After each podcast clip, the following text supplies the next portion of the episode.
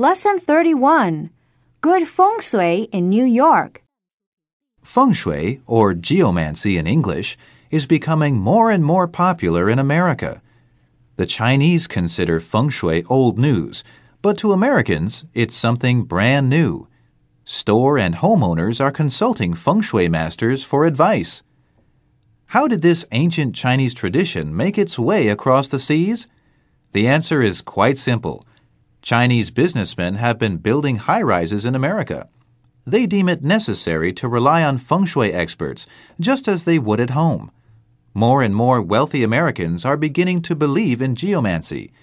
They say that geomancers in New York make 250 US dollars an hour. In view of this, we can foresee a bright future for geomancy in America.